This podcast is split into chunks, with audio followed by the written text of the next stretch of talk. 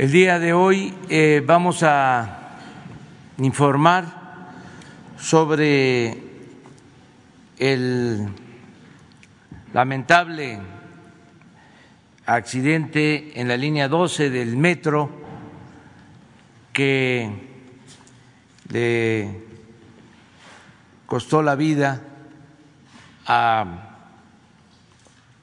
varias personas, ahora va a informar sobre el número de fallecidos y de heridos la jefa de gobierno, Claudia Sheinbaum. Es una triste noticia.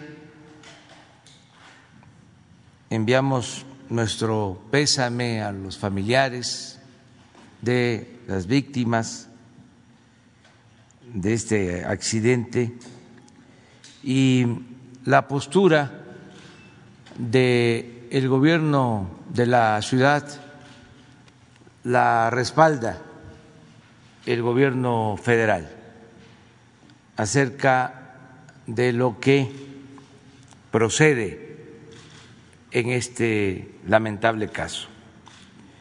De modo que la doctora Claudia Sheinbaum jefa de gobierno de la Ciudad de México, va a informar, terminando sobre este lamentable caso, vamos a reiniciar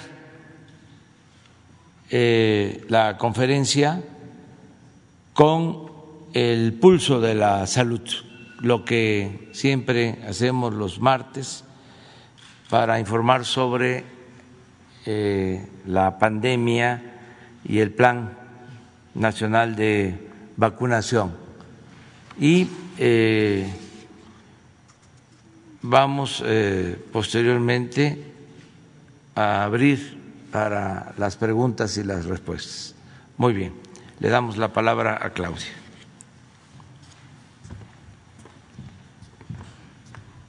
Muy buenos días, gracias presidente. Em, el día de ayer a las 10.22 de la noche, en la línea 12 del metro, entre las estaciones Olivo y Tezonco, ocurrió este lamentable incidente en donde cayó una de las traves del elevado de la línea 12. Eh, al momento llegamos al lugar Llegó también la secretaria de Seguridad Pública y Protección Ciudadana del Gobierno de México, la coordinadora de Protección Civil del Gobierno de México. Estuvo ahí también la Sedena, el comandante regional y de la primera zona militar, Marina con sus rescatistas, la Guardia Nacional y del Gobierno de la ciudad, como siempre, el heroico Cuerpo de Bomberos, Protección Civil, eh, la Secretaría de Seguridad Ciudadana, Secretaría de Gobierno.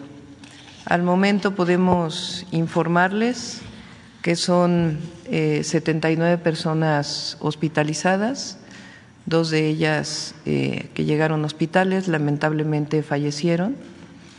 De estas personas hay cinco personas que aún no se han podido identificar. En total son 19 mujeres y 60 hombres.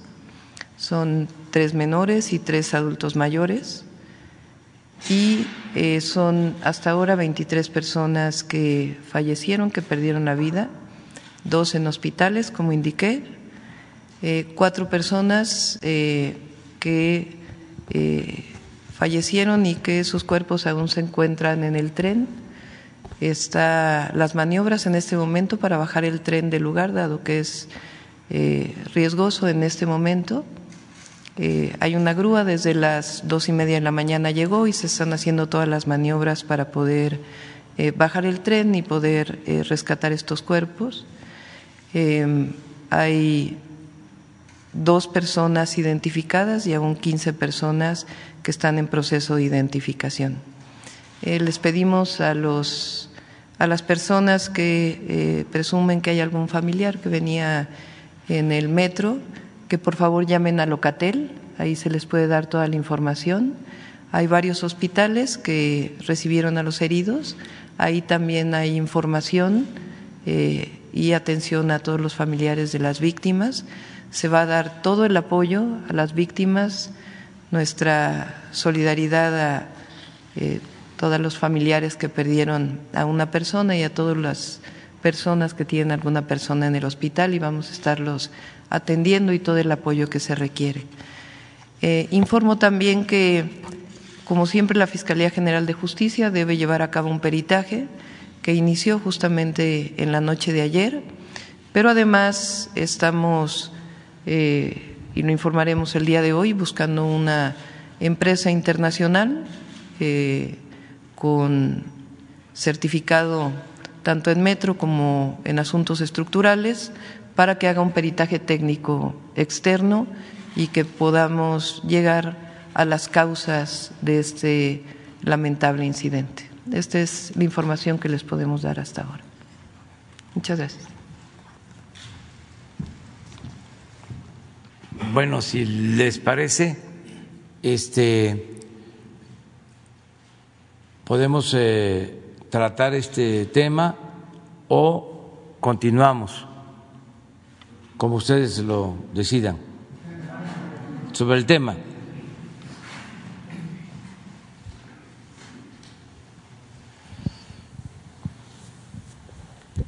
Sí, quisiera preguntarle a la gobernadora, este, según varios pues, varias notas, información pública, es evidente que se había señalado ya que había problemas de, de estructuración y denuncia de fallas.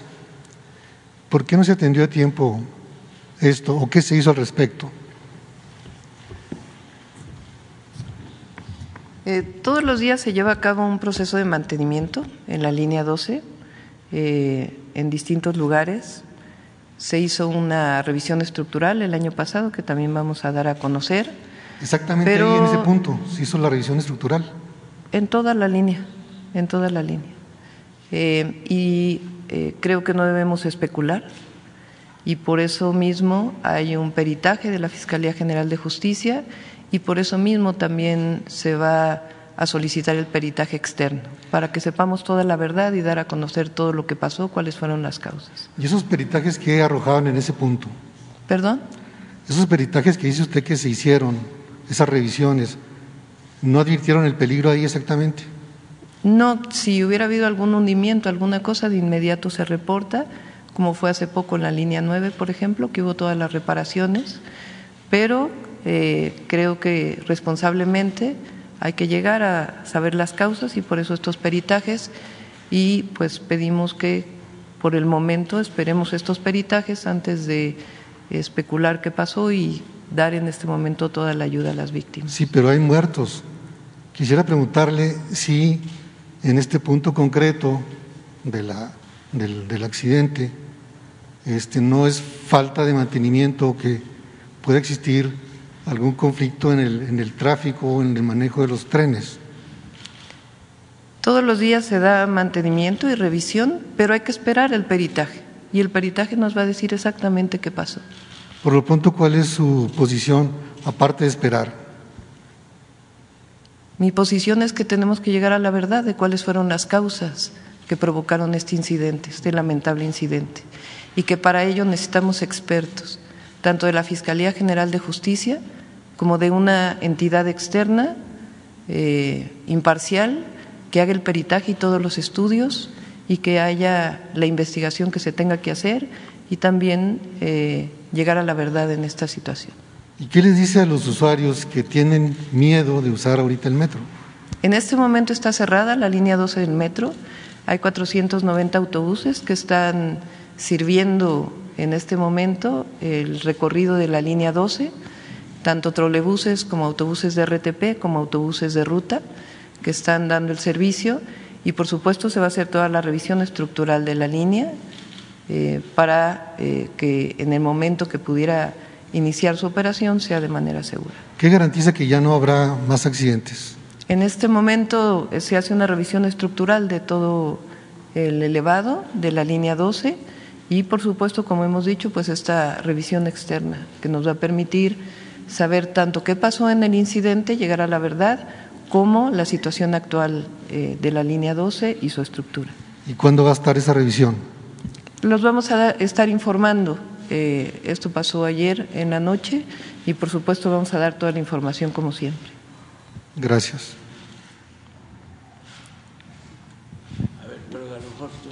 Sí. Gracias, buenos días. Eh, eh, señala que se ha dado mantenimiento a, a, toda la línea del metro y en particular esta línea. ¿Quiere decir entonces que ha fracasado este mantenimiento por lo que vimos anoche? No podemos decir nada hasta que no tengamos los peritajes. Es eh, la responsabilidad que tenemos. Eh, especular exactamente qué pasó no nos ayuda a nadie y por eso precisamente estamos buscando el peritaje de la Fiscalía General de Justicia y un peritaje externo que nos pueda decir exactamente cuáles fueron las causas. Pero no es evidente la falla. Habla usted de, de revisiones incluso diarias, pero a la luz de, este accidente no podría señalar que es un, una falla, un fracaso. Lo que ocurrió fue una caída de una trave en esta zona. Las causas de la caída de esta trave, pues tenemos que conocerlas a través de un peritaje. Preguntarle también si eh, a partir de este accidente hay personas ya cesadas de su gobierno, no sé si la directora del metro, el encargado de, del mantenimiento, y hasta dónde llegaría esta investigación. Eh, desde ayer, eh, pues se trae a cuento que esta línea se construyó durante la gestión del actual canciller Marcelo Ebrard. ¿Esta investigación llegaría también al actual canciller? Todo lo que se tenga que saber. Siempre la ciudadanía, el pueblo tiene derecho a saber la verdad y nosotros estamos comprometidos con ella. Así que por eso justamente se está buscando un peritaje externo y saber exactamente cuáles fueron las causas de este incidente donde lamentablemente hasta el momento 23 personas perdieron la vida. ¿No hay personas cesadas todavía? Hasta que no se haga un peritaje y una revisión exactamente de qué fue lo que ocurrió. Pero a la luz de los acontecimientos no tendrá que haber ya algún tipo de responsabilidad desde este momento independientemente de los peritajes. Tenemos que saber cuáles fueron las causas para poder saber exactamente quiénes son los responsables.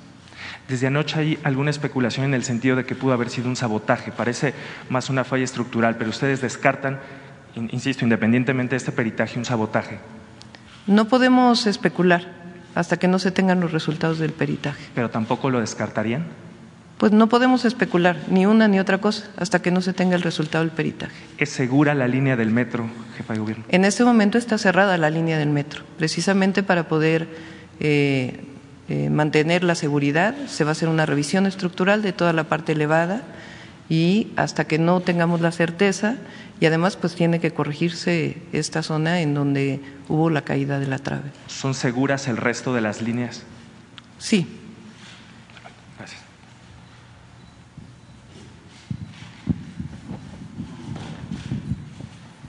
Doctora, ¿cómo está? Carlos Mandaba Noticias. Bueno, estábamos ahí un ratito en la madrugada con usted. Eh, nos comentan por ahí que ya se recuperaron cuatro cuerpos ya de, de, del vagón que ascendería a 27 el número de víctimas. ¿Qué reporte tiene? Comentaba que eran 23, pero si finalmente se puede oficializar esta parte de que son 27.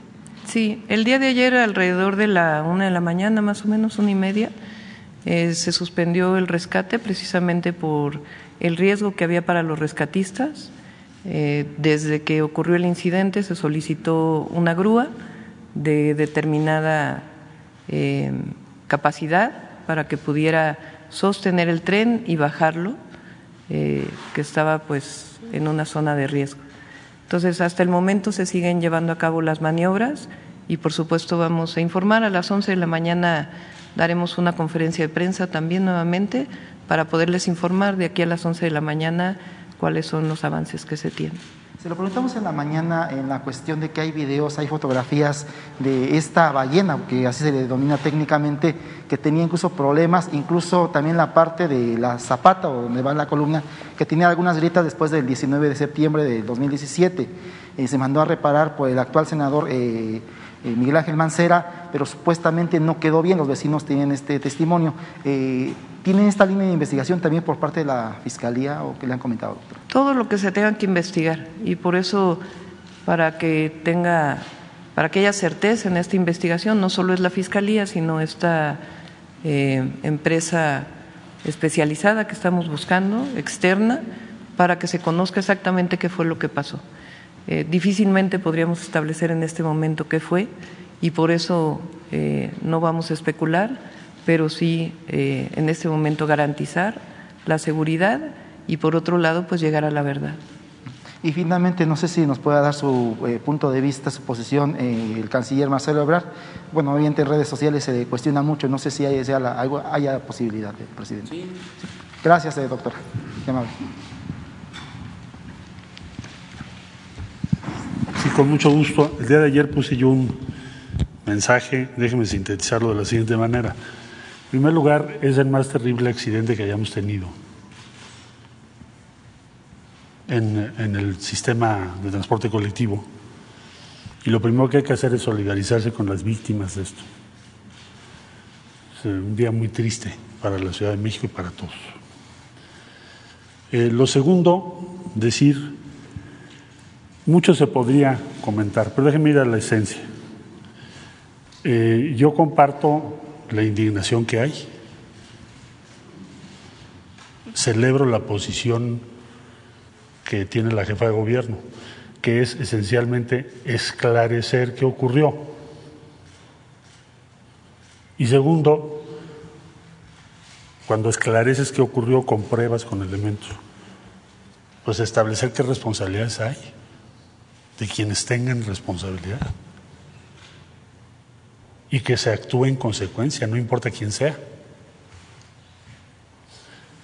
Y de mi parte, también lo señalé el día de ayer, eh, ponerme a entera disposición de la autoridad o las autoridades correspondientes, como siempre lo he hecho, eh, a entera disposición todo lo que sea necesario. Entiendo que hay muchas motivaciones de orden político, pero lo que importa son las tres cosas que acabo de decir. Respeto a las familias y a quienes fueron afectados. Les manifiesto mis condolencias, mi solidaridad personal sincera.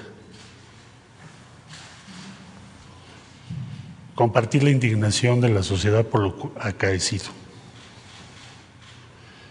Y tercero, ponerme a disposición de las autoridades en todo lo que sea necesario para esclarecer y para que determinen las responsabilidades a que haya lugar. Aquí estoy a la orden como siempre.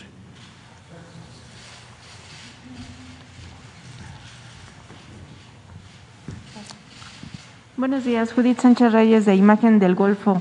Eh, preguntar que eh, la cuestión del mantenimiento, bueno, este grave accidente se da en esta línea, sin embargo, en las últimas fechas se dieron otro tipo de incidentes. No sé si nos puede también referir si esto tiene que ver con la falta de mantenimiento y también si tendría que ver con el hecho de que no hay un director en esa área. Ya lo había informado en su momento la directora del metro y si, si puede darnos información al respecto. ¿Y qué apoyo se les va a dar a las familias de las personas fallecidas?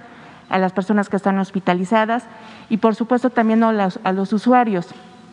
Eh, digamos, en años pasados, cuando sucedía algo con, el asunto del metro, el transporte era eh, gratuito. Sin embargo, ahora que hubo, por ejemplo, el incendio en, las oficinas centrales de este transporte, los, los, usuarios se quejaban o comentaban esta situación. No sé si nos puede dar información al respecto, por favor. Sí, sí hay director de mantenimiento, fue nombrado hace eh, algún tiempo. Eh, el incidente mayor que tuvimos recientemente fue en la línea, en el, más bien en el lugar de, eh, del puesto de control central, que hubo un incendio en enero.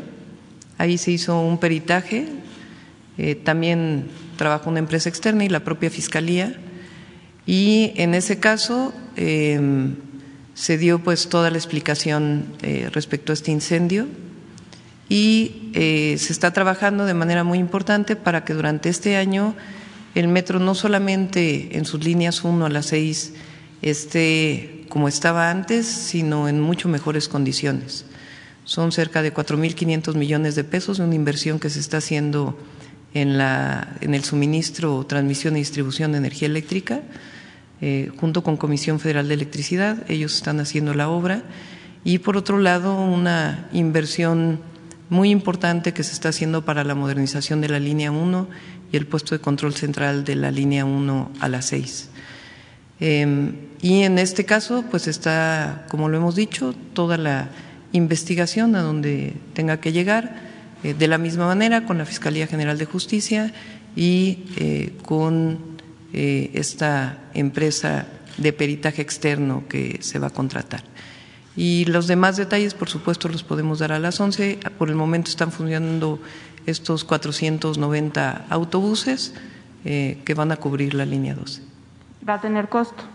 ¿Perdón? ¿Va a tener costo para Por el momento tienen cinco pesos de costo y estamos evaluando la posibilidad de que particularmente RTP pudiera ser gratuito.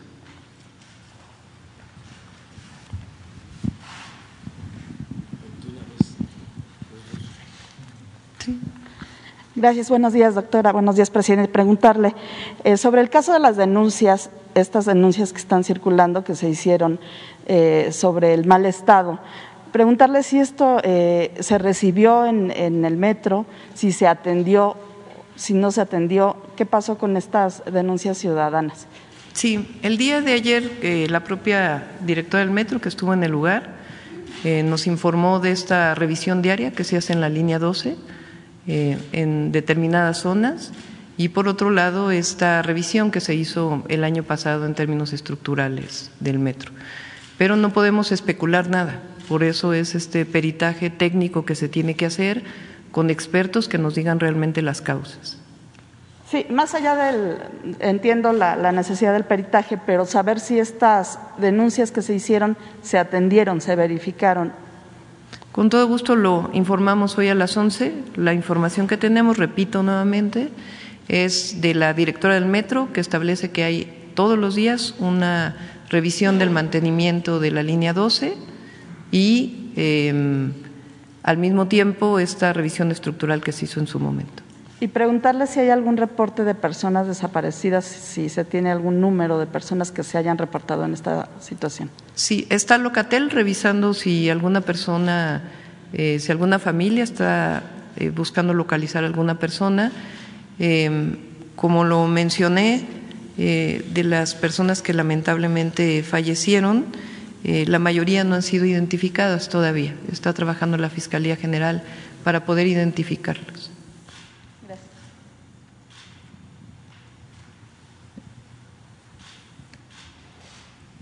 Gracias, buenos días.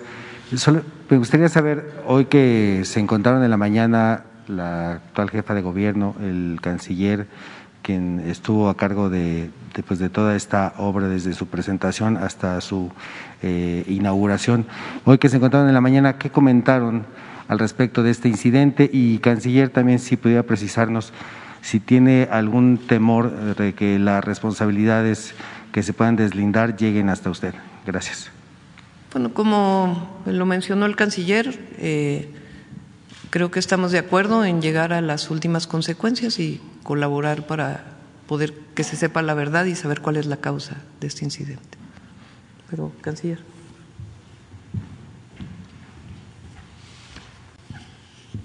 Mira, eh, esta obra fue entregada a conformidad del gobierno entrante en julio de 2013.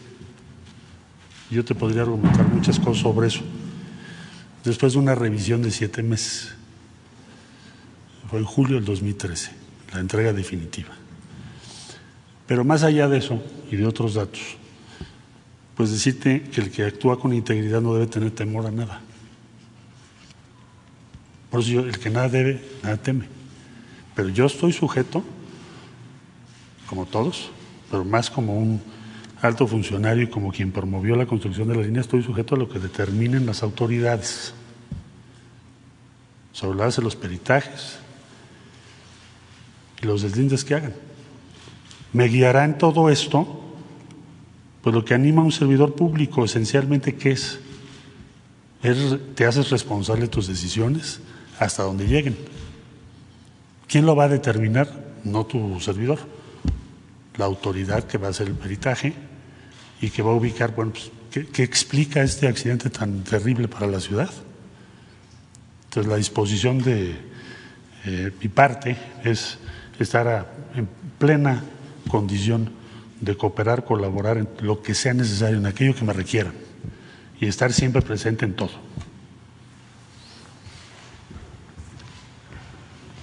Muy bien, pues vamos a, a seguir informando, eh, como lo mencionó la jefa de gobierno, Claudia Sheinbaum, hoy a las 11 de la mañana va a informarse eh, con más eh, datos, con más eh, detalles y no se va a ocultar absolutamente nada. El pueblo de México tiene que conocer toda la verdad. No se les va a ocultar nada porque se tiene que actuar con responsabilidad, como siempre, como lo hemos hecho en el gobierno no se ocultan las cosas, se habla con la verdad, no mentir, no robar, no traicionar al pueblo. Y eh, todos los días se va a estar informando sobre este asunto lamentable por ahora, nuestro abrazo fraterno, sincero, a los familiares de las eh, víctimas y eh, todo nuestro apoyo a los heridos que vamos a seguir atendiéndolos para eh, salvarles la vida para que no tengamos más fallecimientos. Como lo expresó eh, la jefa de gobierno, ya he dicho que respaldamos su postura, se va a hacer una investigación a fondo, sin miramientos de ninguna índole, buscando conocer la verdad, qué fue realmente lo que sucedió. Y a partir de ese dictamen que legalmente está a cargo de la Fiscalía General de la República y de la Fiscalía de el Gobierno de la Ciudad de México, más eh, el dictamen de expertos independientes que a nivel internacional conocen sobre estos eh, asuntos que pueden llevar a cabo una investigación profunda. A partir de eso se va a fincar la responsabilidad. No podemos, como aquí lo mencionó eh, Claudia, caer en el terreno de la especulación y mucho menos el de culpar sin tener pruebas a los posibles responsables. Vamos a que se haga la investigación pronto, porque eso también es importante, y se va a informar a los ciudadanos. Entonces vamos a tener este abierto este canal de comunicación con los ciudadanos, con todo el pueblo de México y con los capitalinos, los ciudadanos de la Ciudad de México. Si les parece, pasamos ya a el pulso de la salud. Eh, vamos a pedirle al doctor Jorge Alcocer que nos informe.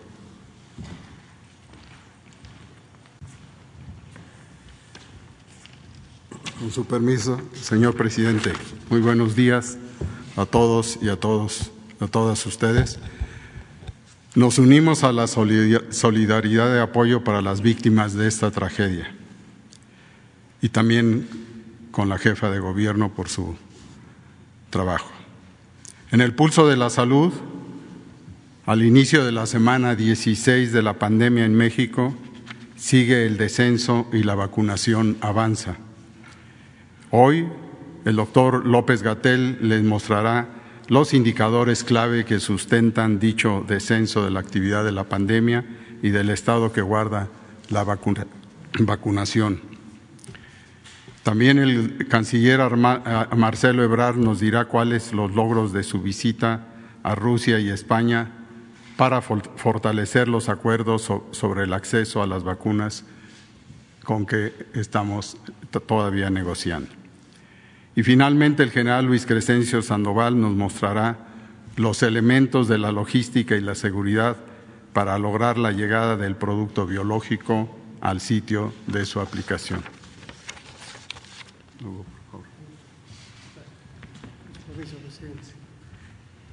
Muy buenos días, jefa de gobierno, secretarios, directora. Muy buenos días tengan todas y todos ustedes. Vamos a comentar sobre la situación de la epidemia y vamos a utilizar el informe técnico con el corte de las 21 horas del día de ayer, 3 de mayo, que es el que ya está vigente hoy, 3, 4 de mayo. Aquí vemos la curva epidémica, la que ya estamos familiarizados a presentar. El corte de información es hasta la semana número 16 del año. En este momento vivimos en la semana 18 del año y lo que vemos es que continúa la reducción ya abriendo por eh, una semana más. Ya empezaríamos la semana número 16 de reducción y eso es muy alentador. 13% es la reducción en concreto que se da entre la semana 15 y la semana 16.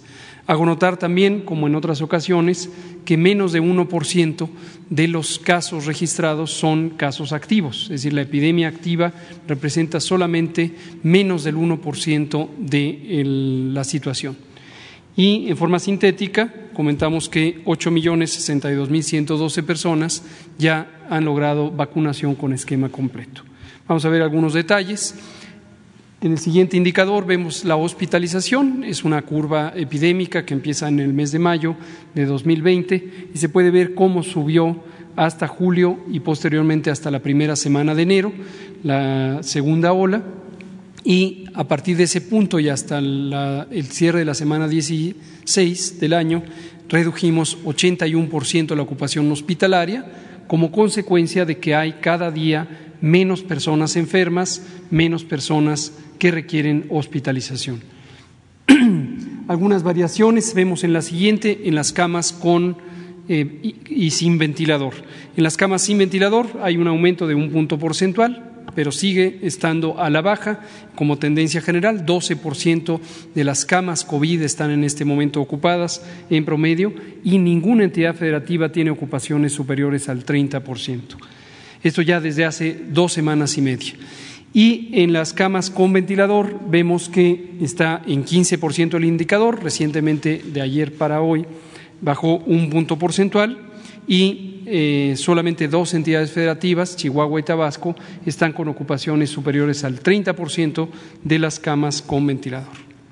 Pasemos a la vacunación, que es en este momento la actividad principal que realizamos para el control de la epidemia. Es de hecho el eje fundamental del control desde que empezó el programa de vacunación en diciembre de 2020. Ayer, al corte de las 21 horas, se registraron 354.566 dosis de vacunas aplicadas. En este momento estamos con cuatro poblaciones que se están vacunando, todos forman parte de la población mexicana, pero son cuatro grupos distinguibles, ya sea por su ocupación específica en actividades estratégicas del interés público, como la atención de la salud y como la educación, o bien por su edad, dado que ayer iniciamos ya la vacunación de personas de 50 años de edad o más. La siguiente, por favor. En forma acumulativa, casi tenemos 19 millones de dosis aplicadas, eh, hasta el momento 18 millones 827 mil 623. Y en el desglose por las subpoblaciones vemos cada una de estas componentes. Comento específicamente el que inició ayer lunes 3 de, mar, de mayo, 85.824 personas que tienen 50 años de edad o más empezaron ya su proceso de vacunación. Y para terminar, vemos los eventos asociados a la vacunación. No han cambiado, siguen siendo infrecuentes, son muy, muy escasos, muy eh, eh, poco probables y afortunadamente más del 99% son leves y las personas que los presentan se recuperan sin mayor complicación. Termino con la presentación de la cantidad de dosis que hemos recibido hasta el momento, 25 millones 424 mil 355 que se desglosan en las cinco vacunas que se presentan en la imagen. Y por último el calendario esperado para recepción de vacunas esta semana, que será la vacuna Cancino, que se fabrica en China, se envasa en México, se liberará el viernes 7 eh, de mayo 856.900 dosis de vacuna y la vacuna Sinovac, también de origen chino, eh, se espera que llegará a México ya envasada un millón de dosis el próximo jueves 8 de mayo. Esta es la información. Presidente.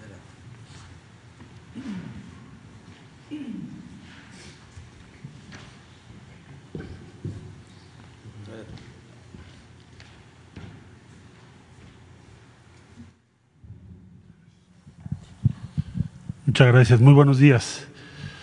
Bueno, eh, pasar revista en dónde nos encontramos en esta tarea de facilitar el abastecimiento de vacunas, que ha sido la política que ha seguido el presidente de la República, pues ya desde hace más de un año.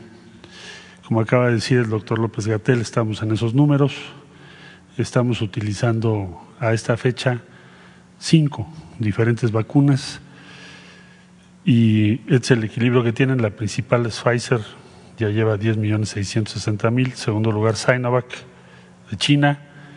AstraZeneca, tercer lugar. Cancino, cuarto. Y Sputnik V en, el quinto lugar con un millón novecientos mil. La que sigue, por favor. Estos son los, eh, lo que recibimos la semana pasada, que ya se comentó aquí. Tenemos tres eh, arribos de Pfizer, uno de AstraZeneca granel, esto es para el proceso de envasado, llenado y envasado, Sputnik y Cancino, que como ya se dijo también, se envasa aquí en Querétaro. La que sigue, por favor. Las que están programadas un millón seis de mayo y las de Cancino el día 7 de mayo que se van a entregar aquí en Querétaro. La que sigue, por favor. Eh, esto es como, como hemos ido por mes, de diciembre, enero, febrero, marzo, en abril llegamos casi a 12 millones y ahora en mayo estimamos que vamos a tener una cifra superior. La siguiente, por favor. En el caso de Rusia, como ustedes saben, estuve en Moscú del día 25 de, abril al día 29 y sostuve diversas reuniones con el canciller, con los investigadores. Eh, esta oportunidad se abrió con una llamada que tuvo el presidente de la República con el presidente Putin, eh, una llamada muy oportuna, nos abrió la posibilidad de trabajar con el Fondo Ruso de Inversión Directa y el Centro Nacional de Investigación Gamaleya. La que sigue, por favor. Eh, ¿Cuáles son los resultados de lo que pudimos ver en, Rusia? Lo más importante, pues acelerar el llenado y envasado en México de la vacuna A ellos les ayudaría muchísimo. Aquí debo decir que en las conversaciones nos plantean eh, la posible utilización de Sputnik Light, que es una vacuna que se aplica o se aplicaría cada seis meses. Esta vacuna, los datos de esta vacuna nos los van a proporcionar para trabajar con COFEPRIS y que la Secretaría de Salud valore y en su caso si la aprobase, esta vacuna podría estar muy pronto en México, sobre todo si ya tenemos resuelto el envasado. Eh, tiene muchas implicaciones favorables porque es cada seis meses que se, que se pone y por lo pronto se hizo el compromiso de aumentar el abastecimiento de vacunas. Debo decir que México es el segundo país de destino de las vacunas al día de hoy. Las que hemos recibido somos, de todos los países a los que han enviado Sputnik B, México es el segundo lugar. Eh, aquí eh, esta foto es, es uno de los líderes del equipo que trabajó para llegar a Sputnik B. Son alrededor de 350, son siete centros estatales que trabajaron en conjunto. Y lo que llama la atención es el promedio de edad. El doctor tiene 42 años. es un equipo bastante joven el que ha estado desarrollando este, este producto. Hay otra vacuna, una segunda vacuna rusa con la que también establecimos ya una primera conversación, que también es un centro estatal que se denomina Vector y ya tiene registrada esa vacuna en Rusia, con una eficacia o eficiencia de alrededor del 94% según los datos que ellos tienen. Entonces también nos van a proporcionar esa información, aunque no esperamos que sea lo inmediato que la podamos tener, pero sí abrir ya el camino. Entonces estimo que por el trato que nos dieron en eh, Rusia el, resultado haya sido favorable. Estimamos, ya nos informaron el día de ayer, que la semana que viene tendremos otro envío de alrededor de medio millón de eh, dosis. La que sigue, por favor. Eh, estuve en España el día 30 eh, y los acuerdos específicos, ¿cuáles son? Ah, ¿Por qué España? El Ministerio de Asuntos Exteriores ofreció compartir sus vacunas con América Latina en la cumbre iberoamericana. Entonces va a haber un primer paso que son 5.7 millones de vacunas y después ese número va a aumentar. Eh, se acordó, ellos están en, una fase avanzada de, su vacuna, también están al tanto de la vacuna mexicana denominada Patria. Entonces, ellos están en la disposición, hablé con el ministro de Innovación, que es el que tiene más relación con esto, para poder intercambiar o participar España en la, en la fase 3 de la vacuna mexicana y nosotros en la fase 3 de la vacuna de ellos. Esto estamos hablando ya en lo inmediato. Eh, y establecer un mecanismo de colaboración científica que nos permitan acelerar la creación de una vacuna con tecnología denominada genética ARN. Eh, esto participaría por México con ACIT, obviamente, y ellos están en la disposición de hacerlo. Pues esos son los acuerdos más importantes con España. La que sigue, por favor. Y eso sería el reporte, señor presidente.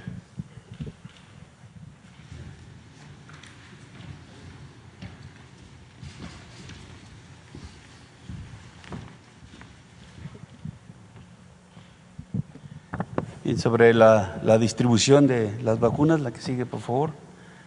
Bien, eh, las vacunas que se estuvieron recibiendo en la, en la semana, el miércoles, jueves, eh, viernes, que se recibió Pfizer, el jueves Sputnik, eh, Cancino el día viernes. Estas fueron a, este, a, reorganizarse para su distribución a lo que es el INCAN y a Birmex. Ahí se, se hicieron las notificaciones correspondientes y se distribuyeron se hizo el plan para distribuir 2.417.260 dosis.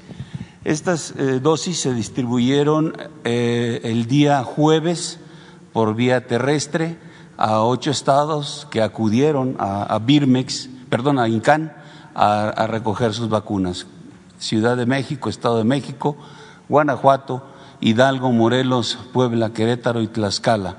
El día eh, sábado eh, acudieron a, Birmex y hoy estarán también, este, perdón, ayer, el lunes, eh, recogiendo sus vacunas, Michoacán y Morelos. Y el, entre sábado y domingo se, hicieron, se hizo una ruta a los estados de Guanajuato, San Luis Potosí y Durango para distribuir las vacunas que le correspondían. En la parte aérea, el día sábado hicimos la, distribución a 24 estados en aeronaves de la Fuerza Aérea Mexicana. Eh, la ruta 1 cubrimos Nayarit, Sinaloa, Baja California Sur, Baja California, Durango. La ruta 2, eh, Chihuahua, Sonora. Eh, la ruta 3, Coahuila, Nuevo León y Tamaulipas, la ruta 4, Michoacán, Colima, Jalisco, Aguascalientes, la 5, San Luis Potosí, Zacatecas, la ruta 6, Guerrero, Veracruz eh, y Oaxaca, la ruta 7, Chiapas y Tabasco, y la ruta 8, Campeche, Yucatán y Quintana Roo. Fueron las, eh, rutas que se organizaron, se distribuyeron en, por vía aérea 1.490.000 y 2.470. E, estas son la parte gráfica de las eh, rutas terrestres, eh, Irapuato, San Luis Potosí y Durango, que fue la única que realizamos entre sábado y domingo para entregar a estos estados. Adelante, estas son las rutas aéreas. Eh, aquí tenemos la ruta 1, como ya la mencioné, Tepic, Culiacán, La Paz y Tijuana.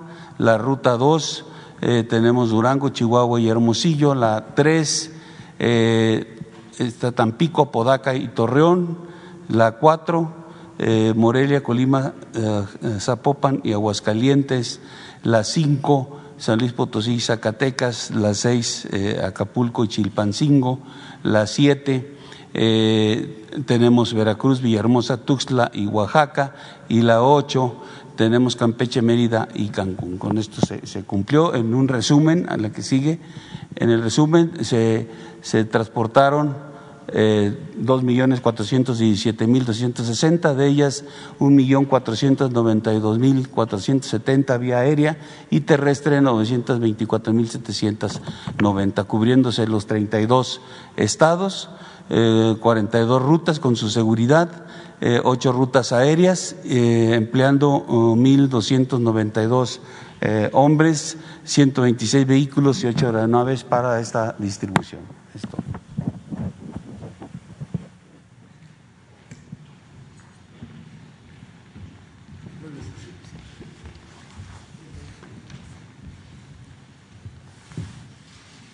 Y luego tú, tres. ¿eh? A los enlaces. A ver, vamos a esperar. Tenemos este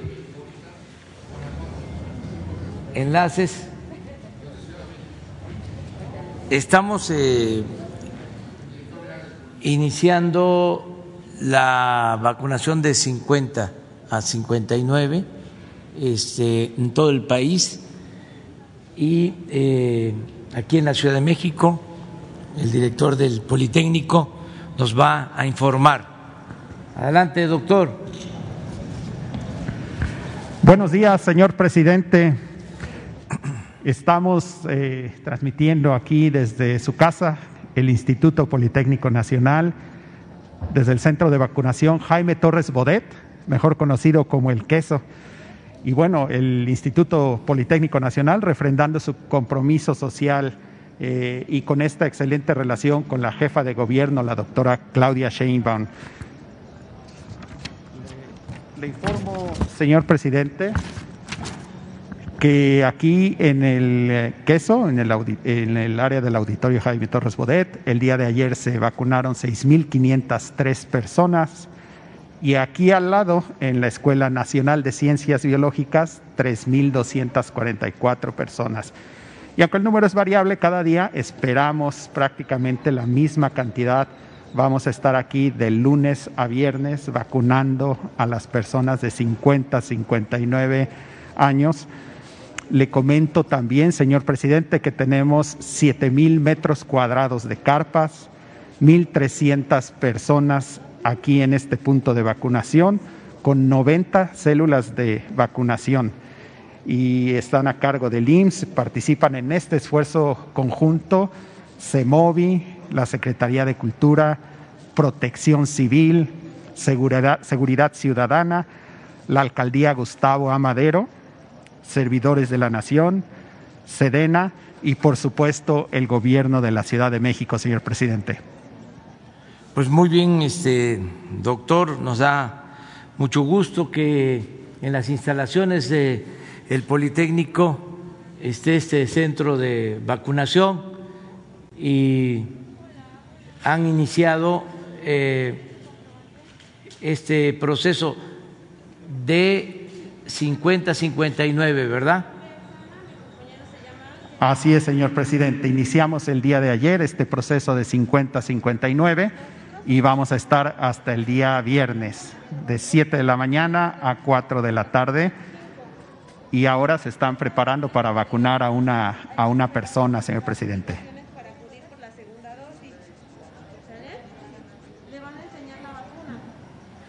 Es eh, Azcapotzalco. Gustavo Amadero. La Gustavo Amadero.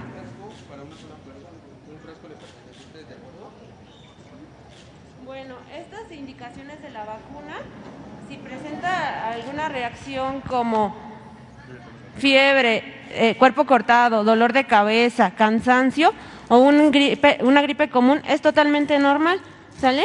Lo único que tiene que hacer, si le da fiebre, hay que tomar únicamente paracetamol, pero paracetamol sin ningún complemento. No hay que sobar el sitio de aplicación, no hay que colocar ungüentos, no hay que colocar hielo. La molestia va a pasar. Esto va a pasar de 48 a 72 horas.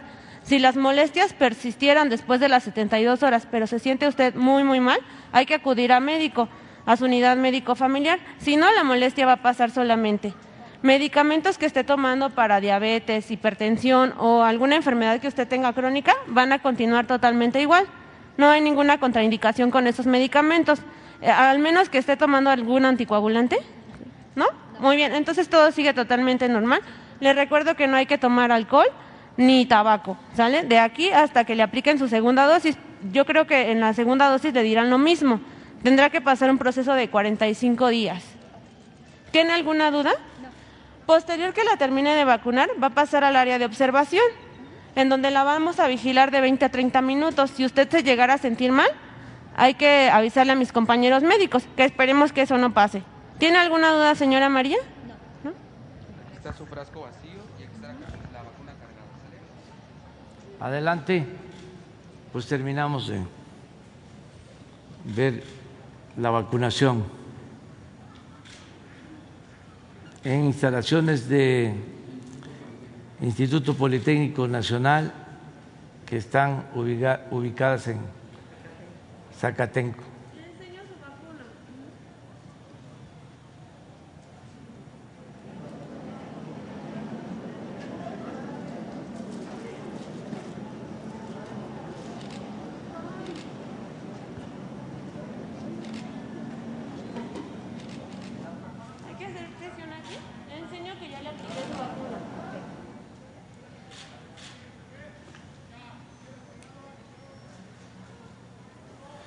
Pues así es, señor presidente. En estos momentos han aplicado una de las primeras vacunas del día de hoy, aquí en Zacatenco.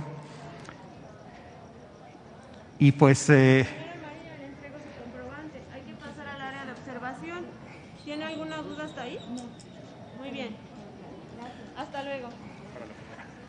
Muchísimas gracias a todos los que están participando en este centro de vacunación de todas las instituciones, eh, de manera muy destacada lo que hace el gobierno de la Ciudad de México, que ha sido ejemplar en todo el programa de vacunación.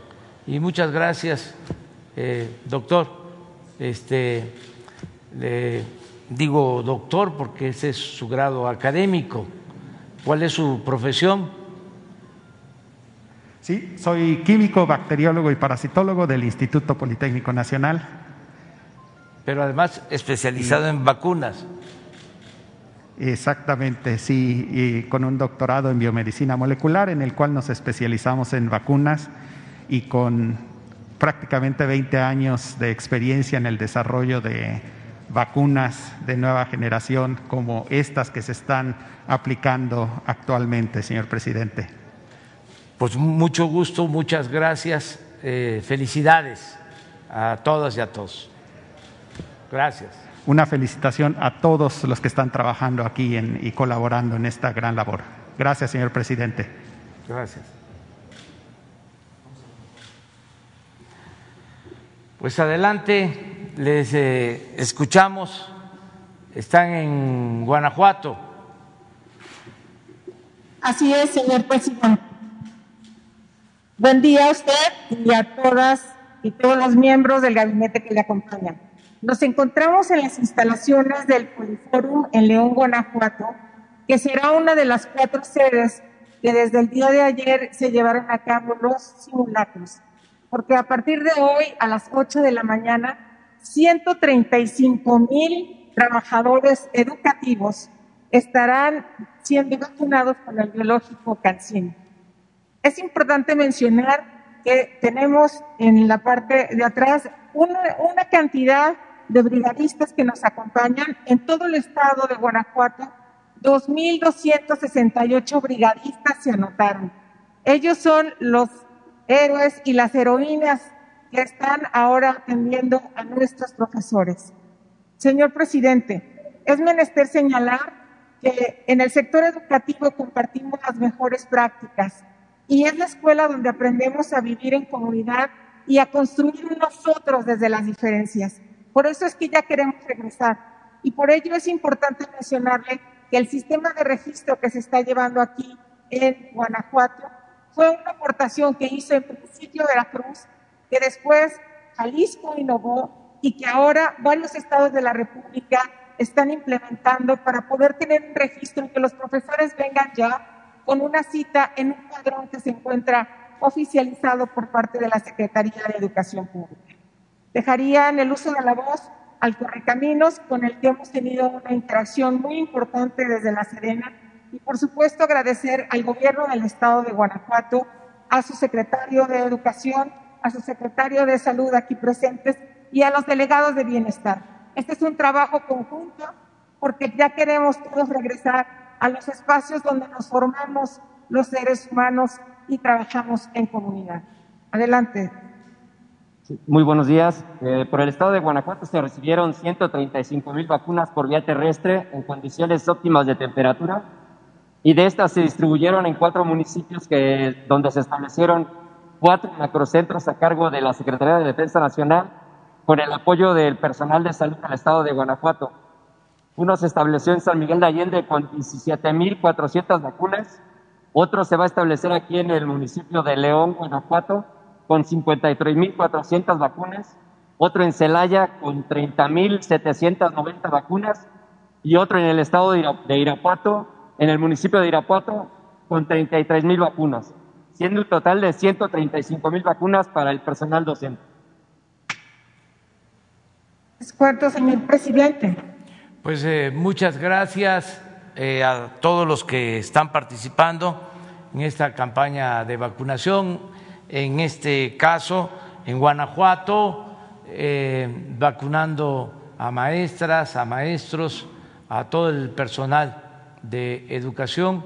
Muchas gracias a las autoridades municipales, al gobierno del estado de Guanajuato, a los secretarios de salud del estado de Guanajuato, al secretario de educación del estado de Guanajuato, este es un trabajo coordinado que nos está eh, permitiendo avanzar en la vacunación para regresar a las clases presenciales lo más pronto posible. De modo que felicidades a todas y a todos.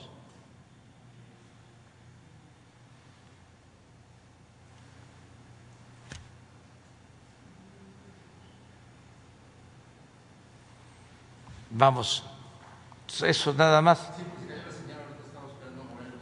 Bueno, bueno. Miren, este, antes de continuar, vamos también en el programa, se tiene lo de la cancelación del primer eh, día de emisión de una estampilla postal denominada Guerra de Castas, Lucha Social Maya. Como ustedes saben, el día de ayer ofrecimos eh, disculpa al pueblo maya por eh, la explotación a que han sido sometidos por siglos y eh, lo más lamentable, el que hayan enfrentado y resistido a una guerra de exterminio.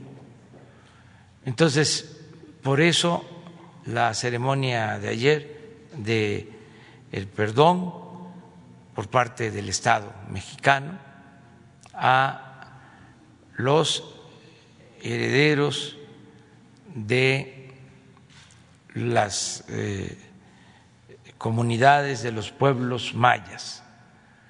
Todas las agresiones recibidas por los mayas se eh, cometieron durante la conquista en los tres siglos de dominación colonial, pero también en los dos siglos de nuestra independencia. Y en el caso de los mayas y los yaquis, en especial, lo peor fue el que durante el porfiriato se les declaró la guerra a estas dos etnias, a estas dos culturas, los yaquis y eh, los mayas. Fue como una segunda conquista, igual de brutal e inhumana.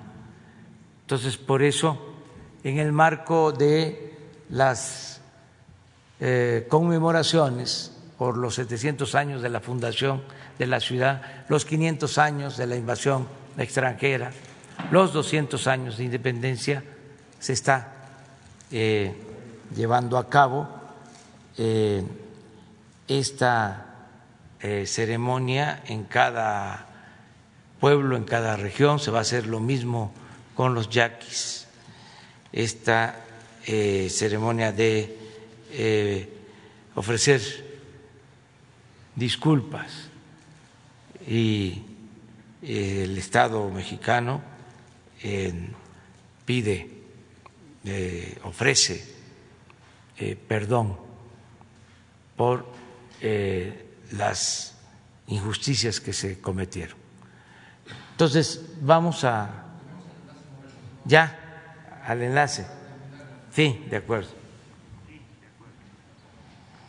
Pues adelante, subsecretario Concheiro. Querido, ¿qué tal?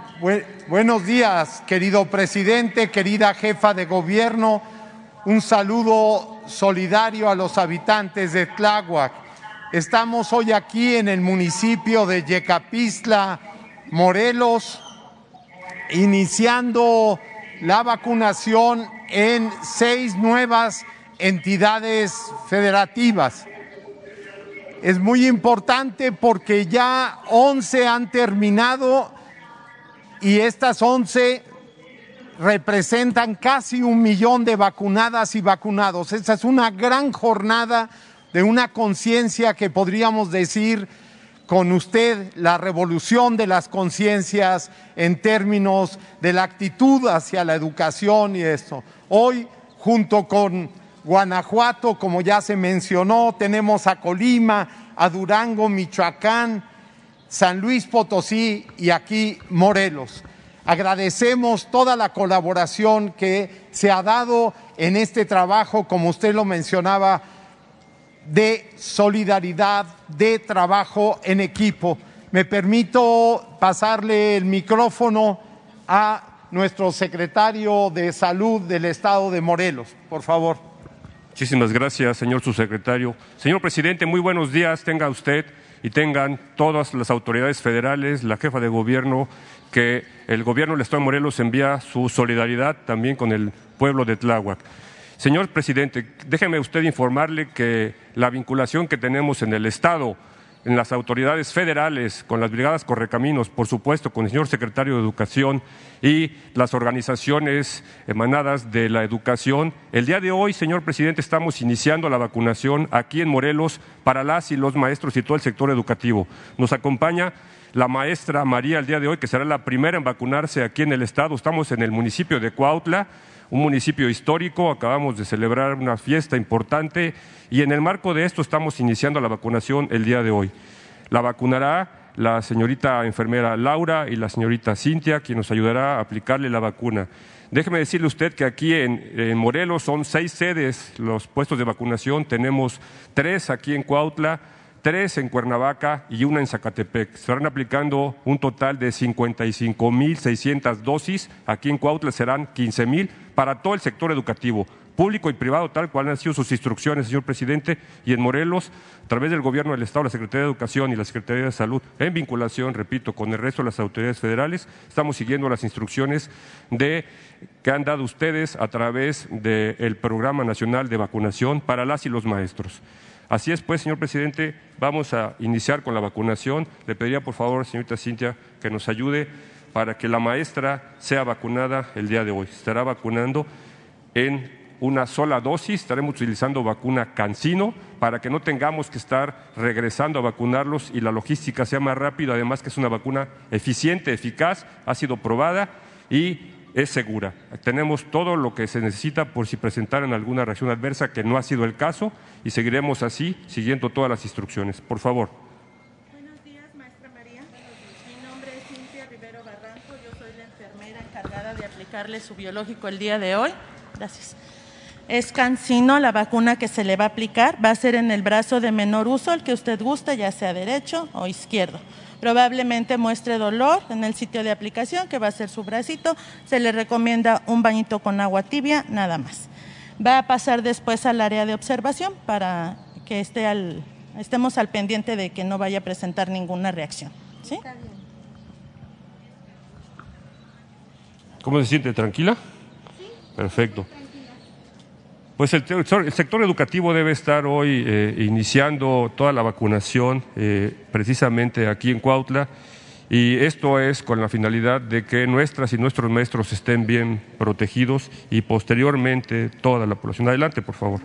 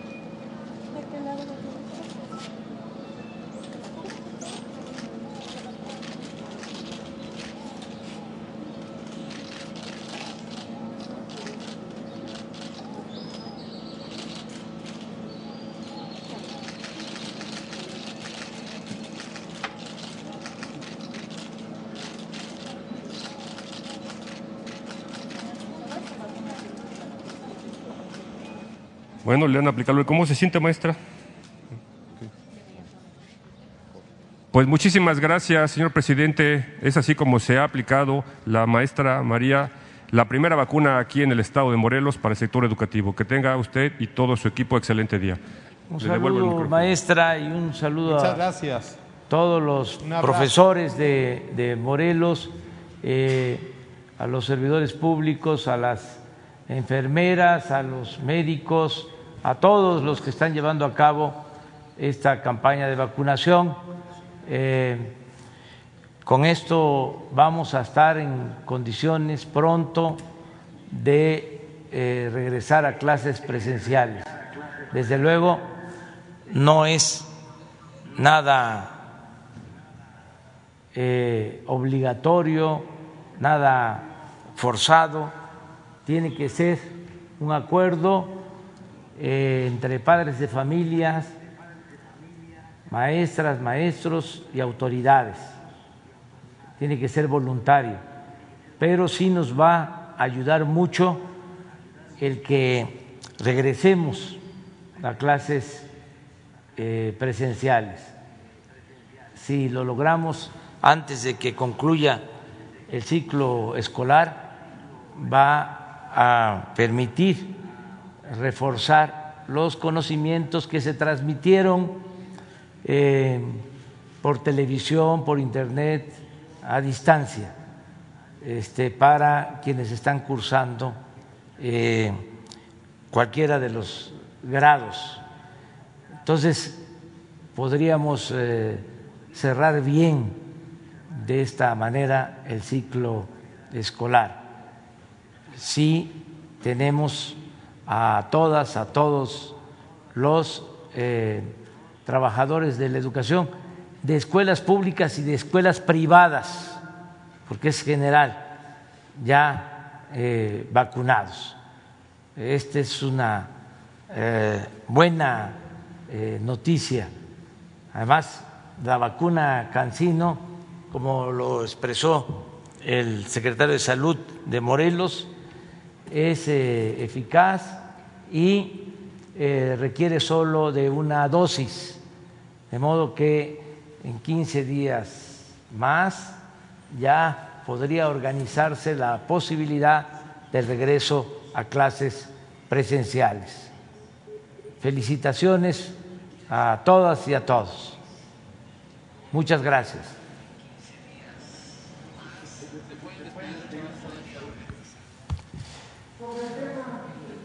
Vamos a la cancelación del primer día de emisión de la estampilla postal sobre la guerra de castas y la lucha social maya. Este es el timbre.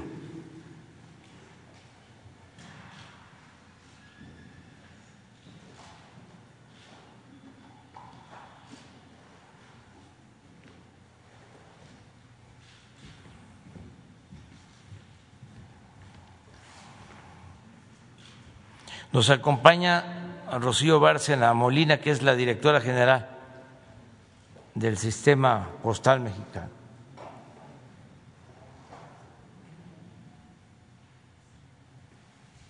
Vamos.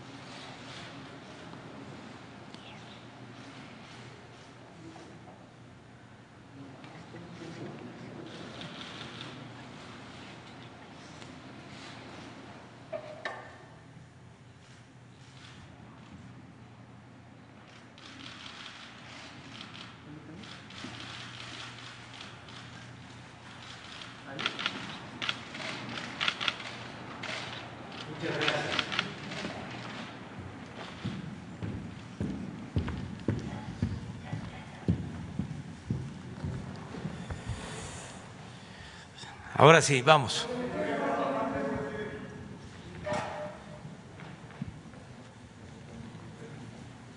Buenos días, señor presidente. Buenos días a todo el gabinete. Eduardo Esquivel, SDP Noticias. El día de hoy quisiera preguntarle, ayer estuve escuchando la conferencia de las tardes de, sobre las vacunas y esto, y el, el doctor Hugo López Gatel habló de la, de la corrupción que había en COFEPRIS, pero yo quisiera referirme y preguntar sobre la corrupción que hubo en Birmex, en la empresa estatal eh, de vacunación. Me, lo decía muy bien el doctor Hugo López Gatel, que hace 35 años, 40 años, México tenía una posición muy robusta en lo que se refiere a, vacunas. Éramos autosuficientes en todas las vacunas elementales de que manda la, este, se mandaban internacionalmente, nos dábamos el lujo de exportar a 15 países, pero eh, quién sabe qué pasó. Y yo me quisiera referir y preguntar sobre la corrupción que hubo en una planta que, se, eh, se mandó a hacer en la época, en el 2008, por el expresidente Felipe Calderón con Sanofi. Iba a ser una planta para producir la vacuna de la influenza. Eh, se invirtieron, se hizo el, con Sanofi el contrato, este, pasaron, se empezó a hacer la, esta, esta planta y después de unos años y de, una inversión de 997 millones de pesos, resultó que la planta no respondía a los requerimientos entonces, eh, de técnicos, ni era el tamaño, todo se hizo mal, se perdió ese dinero y yo quisiera preguntar si hay una investigación sobre, se compraron los terrenos en Ocoyoacac, entonces nos, dejaron sin la vacuna de la influenza y luego se están quejando de que no hay vacuna y que eh, todo lo tenemos que importar. Este.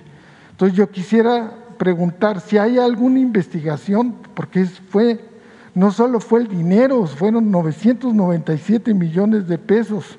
¿Cuántas vacunas se podrían comprar con, esa, con ese dinero? Y, nos dejaron sin esta posibilidad. Yo quisiera preguntarle si hay una investigación de la función pública que funcionarios, los funcionarios de salud, eh, Salomón Chentoriski, este, eh, este, el doctor Narro, qué responsabilidades tuvieron o qué omisiones tuvieron en esto los representantes de COFEPRIS como Miquel Arriola o o Miguel Ángel Toscano, qué responsabilidades tuvieron, por qué no se concretó y si hay una investigación, porque esto a mí me parece muy grave porque es un, contra la salud de los mexicanos. A ver, doctor, ¿qué? por favor.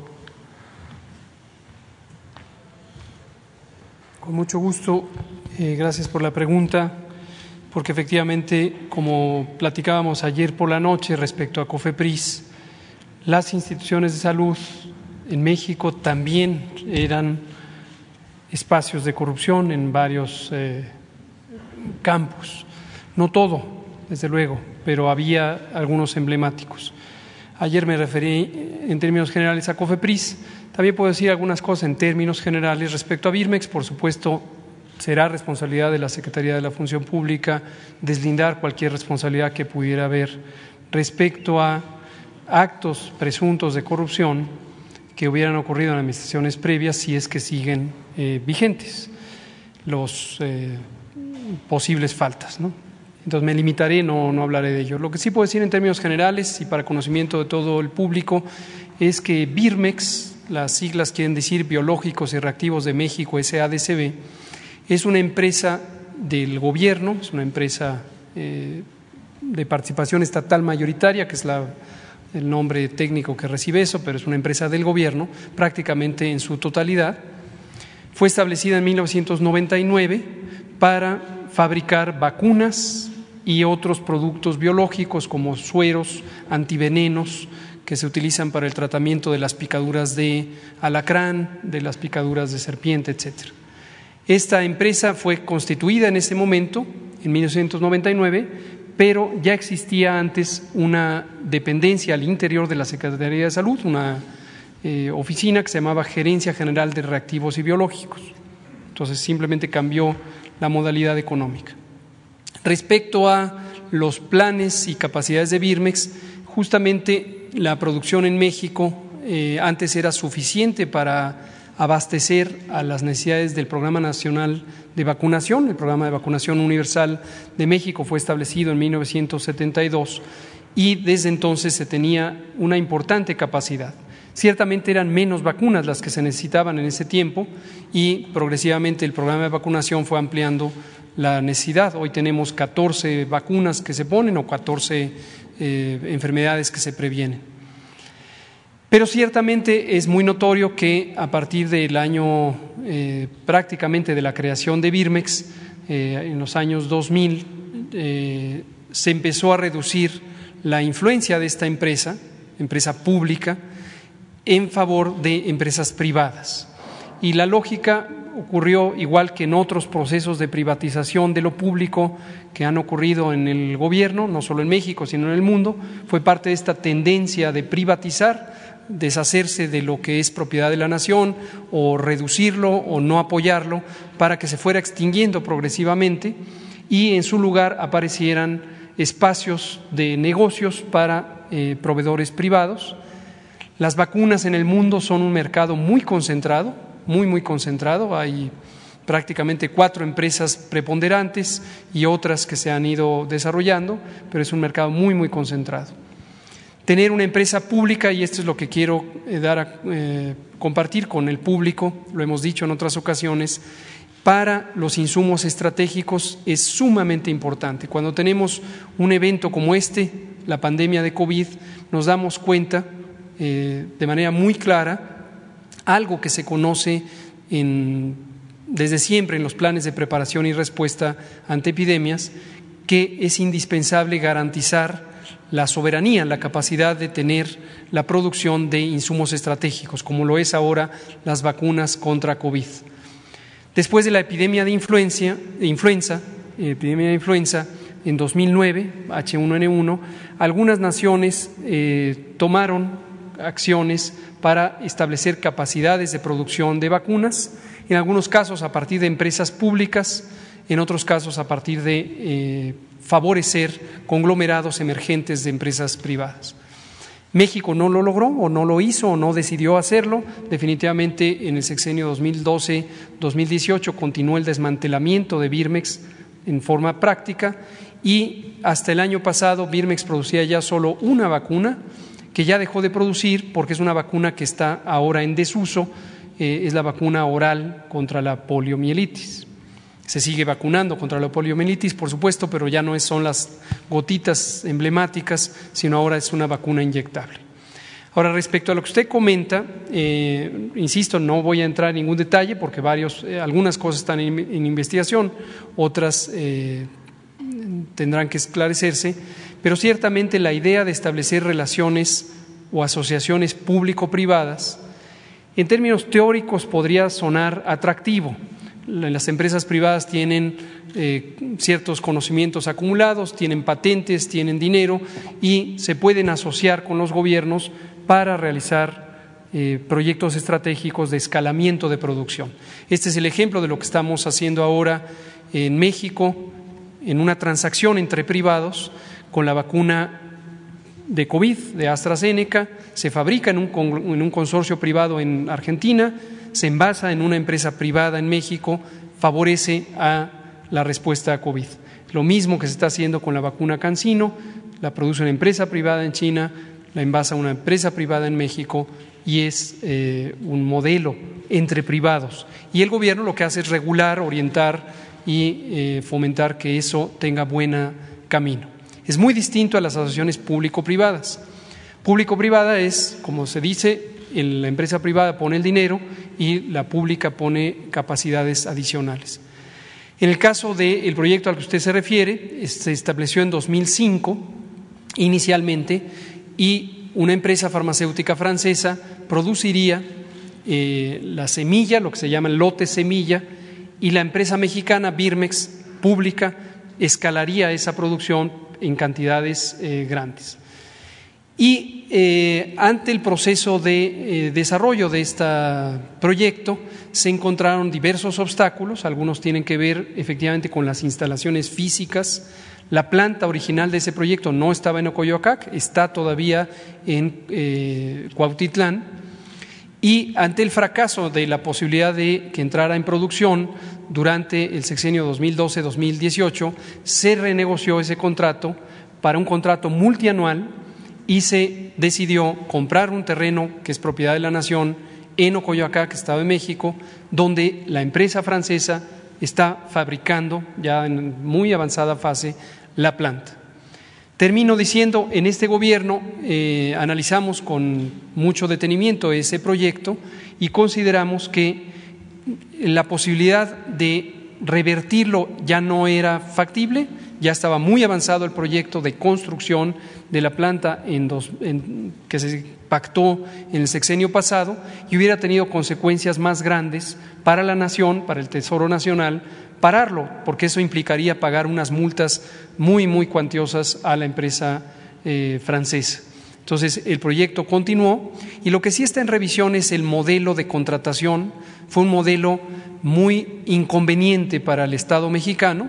Básicamente se usó a Birmex de puente para forzar la adquisición a título de exclusividad de las vacunas contra influenza que produce esa empresa francesa y que el gobierno mexicano estuviera forzado a tener a este como proveedor único en un esquema donde los precios van aumentando, lo cual es un poco inusual, casi siempre los precios se van reduciendo. Es eh, un esquema eh, muy inconveniente, insisto, para el gobierno mexicano y ha sido difícil encontrar el mecanismo de salirnos de esa atadura eh, adversa a la nación sin tener que pagar los costos que eso implica.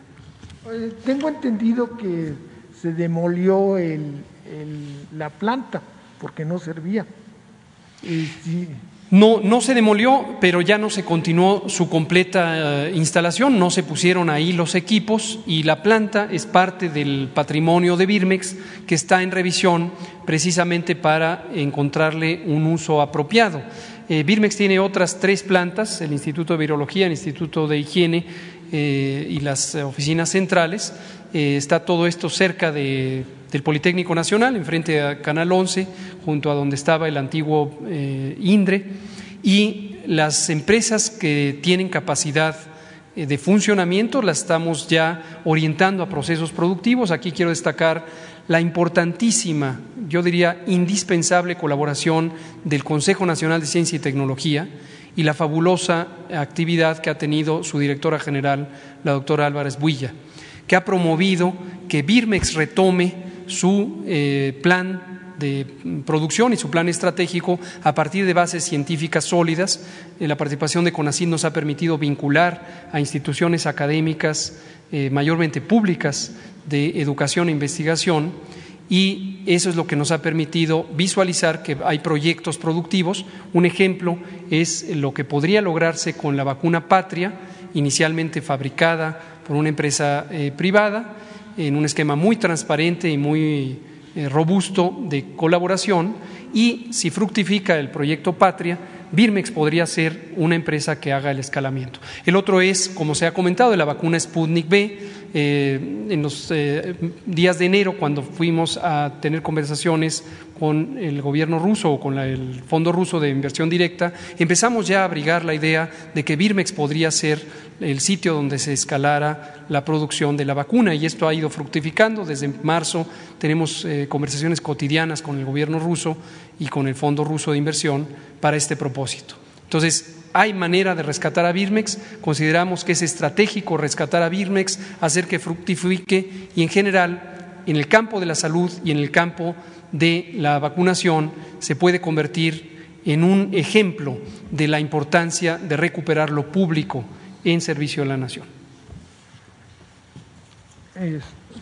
si me permiten otra pregunta. Sí. Este, en días pasados eh, en la estaba viendo en el Twitter este, eh, eh, se, eh, se contagió de COVID-19 el presidente de Argentina, eh, Fernández, Alberto Fernández, y eh, publicó un Twitter, este, el hijo de un distinguido em, intelectual, como burlándose de, la vacuna rusa, porque el, el presidente de Argentina, eh, este, a, a pesar de que estaba vacunado con la vacuna Sputnik, este, se contagió.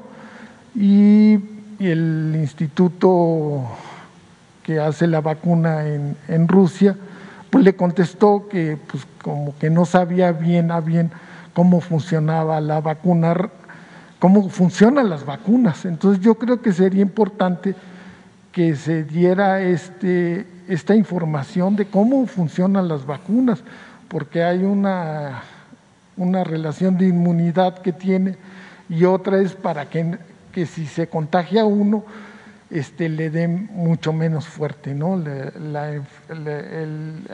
El, virus ataque de, menor manera.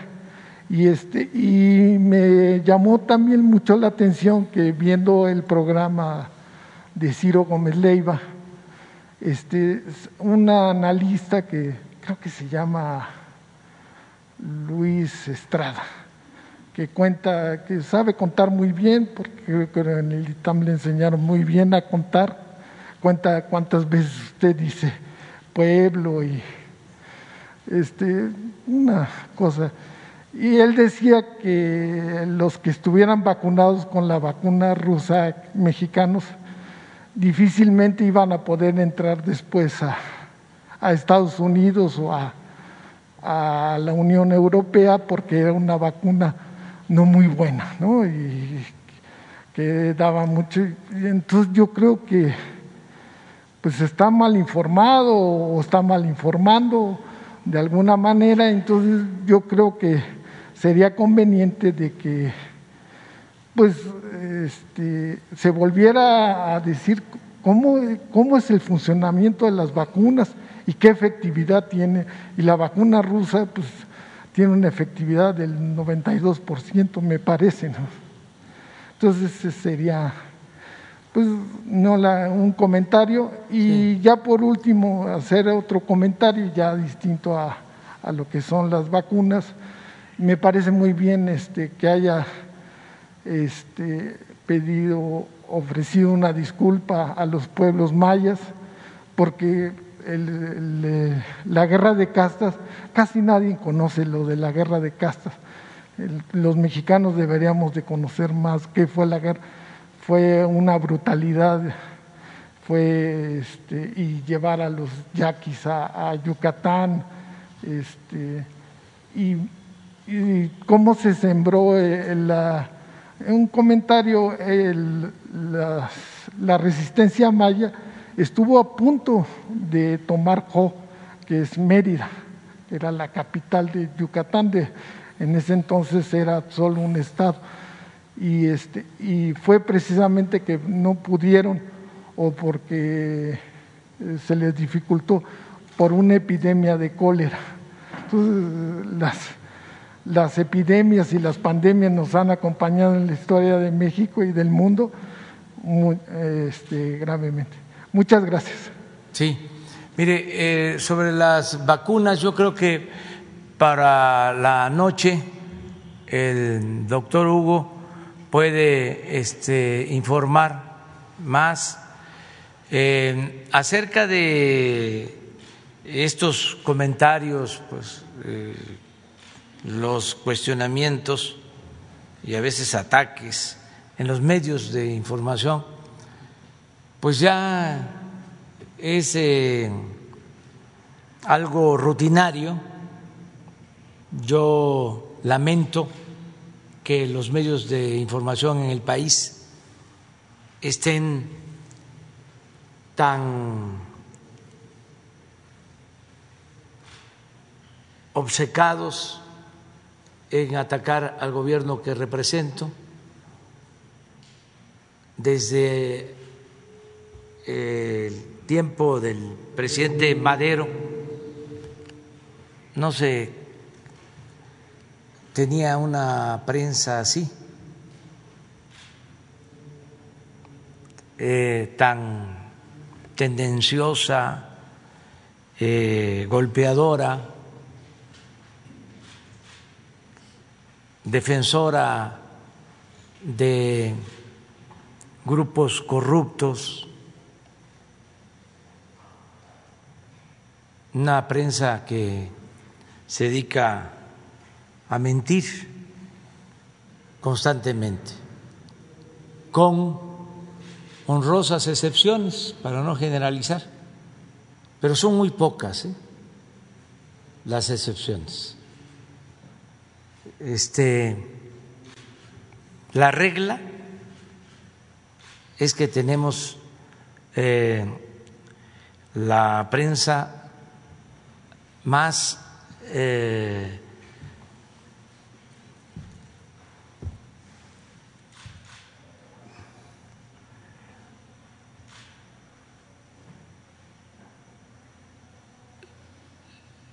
la prensa más eh, lamentable este, en mucho tiempo, mm, la prensa más eh,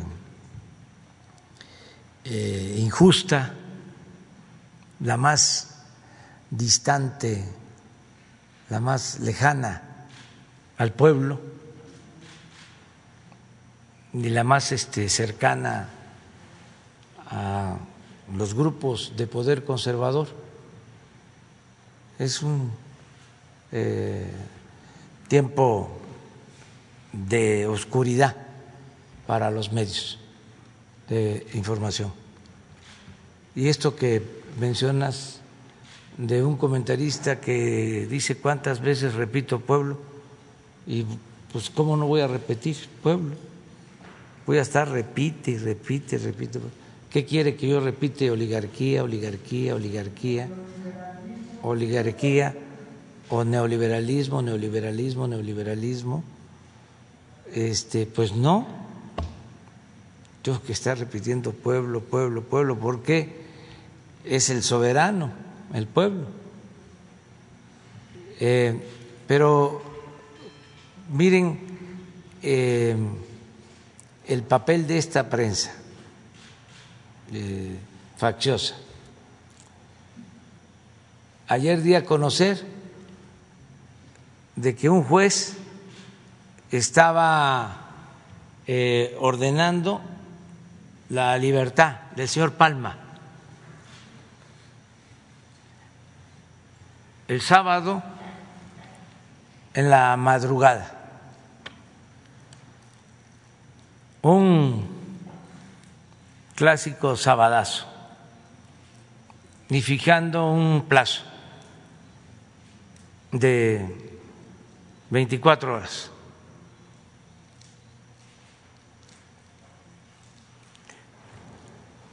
Luego se amplía el plazo este, hasta el domingo. Y un periodista de estos este, llenos de coraje y al servicio de los grupos de poder económico, en este caso de Salinas, porque fue hasta el director de Notimex, el gobierno de Salinas, Riva Palacio. Todavía no se liberaba al señor Palma y ya lo daba por hecho. O sea, como que se trataba de una campaña que nos querían aplicar. les voy a poner el artículo. Quiero dejar claro que pues no son todos así los periodistas. Hay excepciones honrosas, repito, pero esto es lo que prevalece, este periodismo.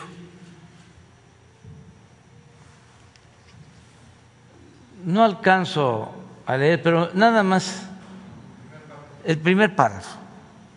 La, columna se llama Narcoméxico. Fíjese. Y ya da por hecho la liberación. La liberación, dice. La liberación de Héctor El Güero Palma.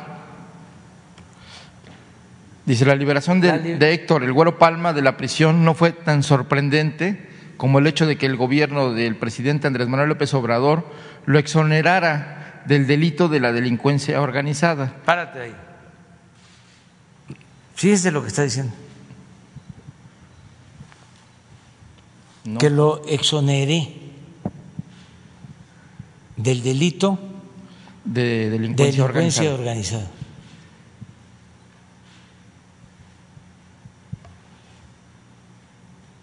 Director de Notimex con Salinas, famosísimo, como Ciro Gómez Leiva, como Joaquín López Dóriga, como Lore de Mola,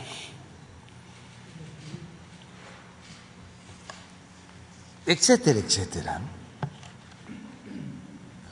Pero este es el periodismo. Síguele. Juzgado en México y en Estados Unidos por delitos relacionados con el narcotráfico, fue absuelto de todo. Uno de los fundadores del cártel de Sinaloa, socio de Joaquín El Chapo Guzmán, a la, a la calle casi con una disculpa del gobierno. O sea que hasta nos eh, le ofrecimos disculpa. Ya dado como hecho, es para novela. Es como el personaje que este, inventa su muerte y quiere ver cómo es su funeral y está vivo.